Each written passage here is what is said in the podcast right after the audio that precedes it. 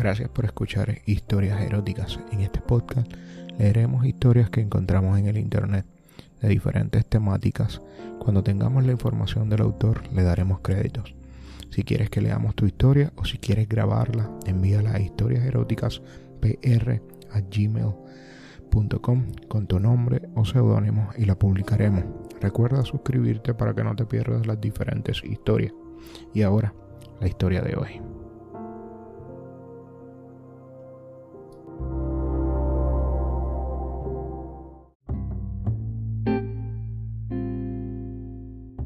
Las flamas siempre me incitan a viajar hacia dentro de mí. Esta vez pensaba que Pablo y yo habíamos tenido ya varias discusiones por la misma situación. Él decía que yo era estéril, yo decía que él era el estéril.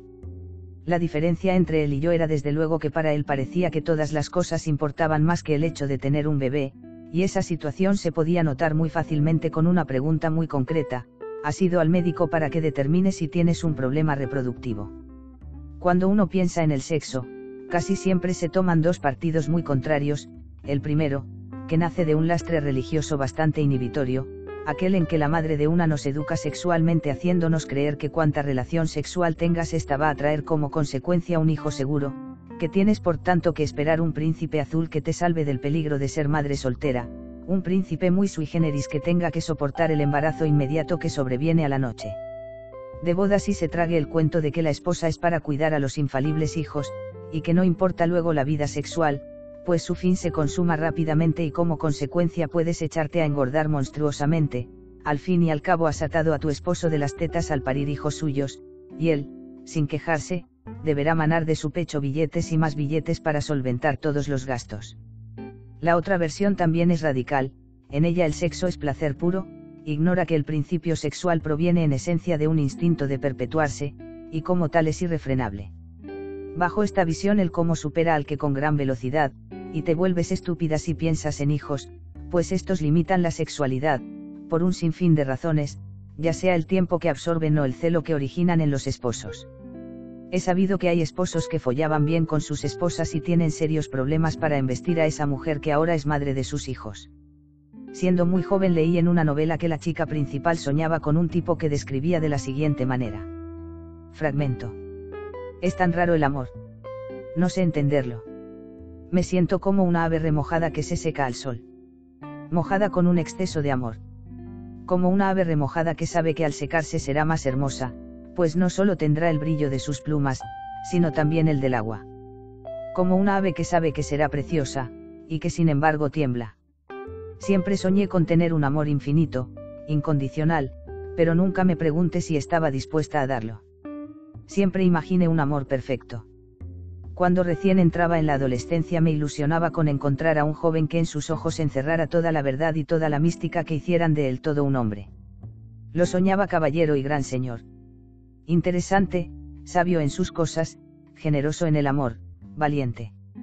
Eran muchas las características que le atribuía.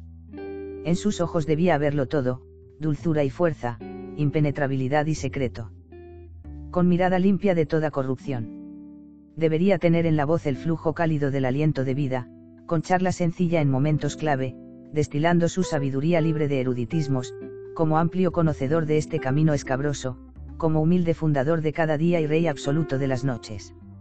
Así debía de ser la boca, con el don del consejo adecuado, de la broma oportuna, de la burla merecida, del acento que seduce. Sus brazos serían mitad árboles y mitad alas. Árboles fuertes donde poder llorar, o tender un columpio, o treparse. Alas de plumaje suave que adormece, que calienta. Y de su pecho brotaría la ilusión más embriagadoramente mágica, y la realidad más tajante. Sería su corazón una perla roja. Ahí guardaría yo mi entrega, ahí fabricaría él la suya. En ese venero de sangre dispuesta al holocausto. Sabría hacerme mujer. Desmentiría que un sueño es solo mito y fantasía reafirmaría su señorío, reivindicando al género masculino. Tendría en sus piernas el paso seguro, como si conociera cualquier camino. Y sus piernas sabrían subirme el calor, estrechándose, enlazándose, impulsándose en las mías. Sus vellos serían como pequeñas uñas de manos que nunca se cansaran de tocarme. En su espalda podría, como el famoso Atlas, cargar con la responsabilidad de mi mundo. Espalda paternal. Y sus manos serían flores con la virtud de transformar a mi cuerpo en caricia. En fin. El hombre de mis sueños sería un hombre completo que me amaría con parsimonia, optimando el encuentro y el recurso, fuera físico, moral, intelectual o animal. Sería un todo que desconocería la mezquindad y la deslealtad, donde no cabrían la frivolidad ni la poquitez. Y tendría equilibrio en su mente, corazón y sexo. Y así lo soñaba. Lo ansiaba. Lo esperaba en cada esquina, apareciendo de la nada, todo tan casual. Cuando me sentaba sola en las bancas de la plaza y fingía leer un libro, era él a quien esperaba. Lo reconocería, pues en su cara llevaría un estigma de amor. Ese texto de la novela que digo me impactó profundamente.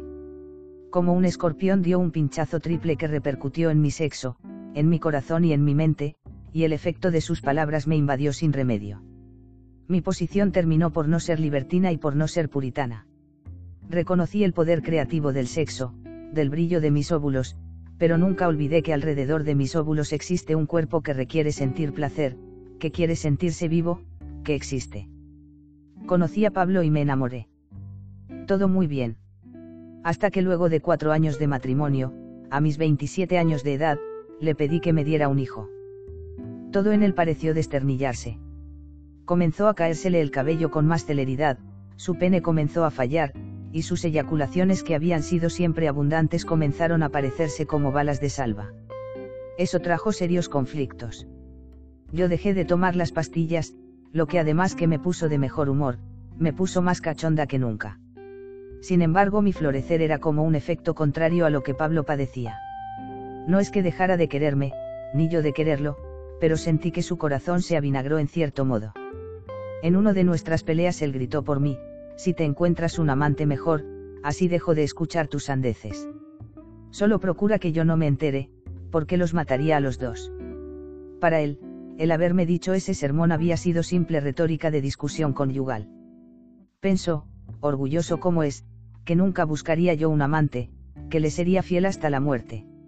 Subestimó que mi piel se ponía cada vez más lozana, mi cuerpo más firme, y que ello era una bendición física que yo no pedía, es más, ni siquiera terminé por atribuir a que tanto beneficio era por haber dejado las pastillas, era más bien la manera en que mi cuerpo me decía que me faltaba placer y, vengándose de mis principios morales más elementales, mi cuerpito se pondría cada vez más bueno, hasta llegar a ser una provocación a todo hombre que pasara cerca de mí. No tengo empacho en pensar que tengo unas caderas fenomenales, mi cintura no es de 60 centímetros, pero entre las tetas y las caderas hacen lucir una cintura bastante aceptable. Mi mirada es interesante, digo yo, mi cabello es largo y bonito. Mis dientes son todo mi orgullo, y mi sonrisa me gusta. En estas condiciones es que apareció Marco, que es a quien espero en este momento. Me siguió como un perro durante semanas, hasta que por fin le hice caso. La primera vez que estuvimos juntos, lo recuerdo, me quité de su cuerpo en cuanto vi que iba a eyacular dentro mío. Le dio algo de pena, pero fue comprensivo, comprensivo en una forma tan dulce que a partir de ese día lo vi distinto. Es mi amante oficial, el único que he tenido. Es hermoso, y me trata muy bien, me penetra siempre como si clavarse en mí fuera lo último que fuera a hacer en la vida, como si fuese un condenado a muerte a minutos de su ejecución y cuando le preguntaran un último deseo, me eligiera a mí y me follara con esa fuerza y ternura entremezcladas que él tiene, con esa verga tan efectiva que se carga, con sus testículos enormes, con su espalda firme. El día de hoy es especial por diversas razones. Hace unos días fui con un ginecólogo a revisar mi vientre me dijo que está en perfectas condiciones, e incluso vaticinó que este y mañana serían días muy propicios para quedar encinta. Luego pensé que me agradaría muchísimo que un hijo mío se pareciera a Marco, o mejor aún, que se pareciera a ambos. No tiene por qué saber que hará conmigo una alianza muy superior a vivir juntos. Después de todo vivo con Pablo y eso ha demostrado ser una mierda. Con un peligro y me marcho con él hoy mismo. Él vendrá, haremos el amor como nunca, llenará mi matriz con ese semen tan rico que tiene, y empezaré a florecer. Además, ya estoy harta de amar a escondidas, no me importa que el tonto de Pablo llegue y nos descubra, eso le servirá de lección. El día de hoy es especial porque sé que Pablo llegará temprano, y la verdad ya quiero ver su cara cuando descubra lo cornudo que es. Se escucha que tocan a la puerta. Dejo de mirar la vela y salgo de mi ensueño. Tomo la vela y corro rápida pero silenciosamente por las escaleras y me cruzo el protector de la barandilla estúpida, y me paro sobre del dintel. Pasa le indico a Marco. Lo miro entrar con miedo, así inocente me inspira algo de ternura. Inclino un poco la vela que cargo en mi mano a fin de vaciar una gota sobre de su cabeza. Le cae en la nuca y se rasca como si le hubiese picado una avispa, eso me da risa y me descubre. Por un minuto yo sigo sobre el dintel y el abajo, mirándome con esos ojos azules que me encantan. Me saboreo ese hombre que voy a comerme esta tarde. Bajé del dintel y casi de inmediato comenzamos a magrearnos de lo lindo. En cuanto toca mi sexo ya no soy la misma, me vuelvo una perra irracional y comienzo a tirármelo en serio. Le mamo su pene bañándoselo de saliva, con mis manos le ajusto los cojones, y de vez en vez le aprieto las nalgas, eso le encanta, su verga en mi boca dando de sí y mis manos en cada una de sus nalgas.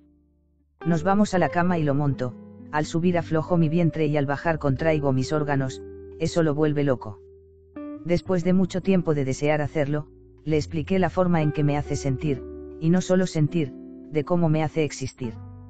Pareció agradarle mucho mi versión del placer, pues me atendió todavía con más devoción. Cambiamos de posiciones y luego de largo rato vuelvo a tomar el control de su pija y me doy a la tarea de recibir mi premio, quiero llenarme, saturarme de su savia que hierve, que me hace hervir. Maldita sea, no logro hacer que se corra cuando escucho que Pablo quiere abrir la puerta con sus llaves. El muy pendejo no puede ni meterla en la cerradura y toca la puerta. Eso paniquea a Marco, quien no se mueve de su sitio pero instintivamente me retira de su cuerpo. Mi plan se truncó parcialmente, lo ideal era que Pablo entrara al momento en que él se corriera dando esos rugiditos que él hace. Voy rumbo a la puerta, él me sigue con su ropa y zapatos en las manos. Siento horrible de verlo con terror e inseguridad luego de ver con qué seguridad me follaba minutos antes. Sube al dintel, le digo en medio de esta farsa mientras me ato de la cintura mi bata roja.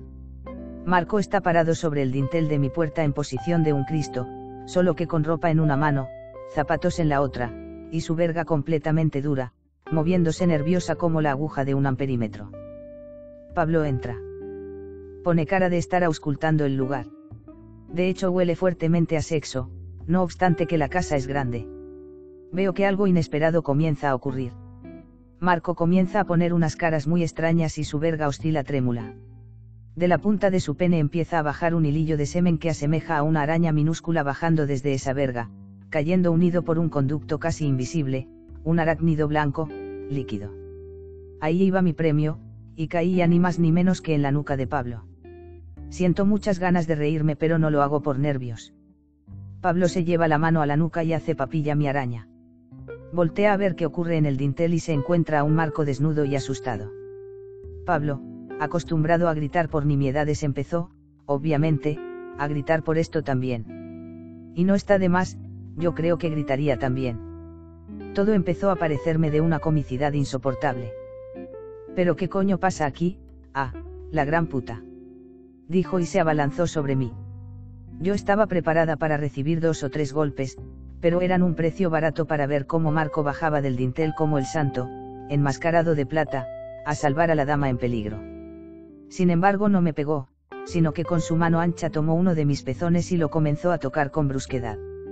Dejó de tocarme el pecho para asirme de la cintura y tocar con la otra mano mi vulva, la cual estaba hinchadísima. Tal como si Marco fuera el culpable de mi putedad, Pablo volteó a mirarle en forma amenazadora y sin dejar de meterme el dedo en la vagina le dijo, pobre de ti cabrón que te bajes de ahí antes de que yo te lo ordene. Hasta en esa situación sonaba como el gerente que era de una cadena comercial. Marco había tirado ya al suelo su ropa y sus zapatos. Nada le impedía bajar a darle una paliza a Pablo, pues más agilidad sí que la tenía, pues él era de mi edad mientras que Pablo ya pisaba los 42. Vas a ver de quién es esta mujer que está aquí, dijo Pablo. Me arrodilló frente a su bragueta y ordenó, mamá. Yo reviré hacia Marco y este me miró comprensivamente, con un gesto que entendí como anda, no me enfadaré. No sé qué fue lo que sentí, pero lo que sí sé es que no me gustó nada. Pablo me tomó del cabello y comenzó a meterme su gruesa verga en la boca.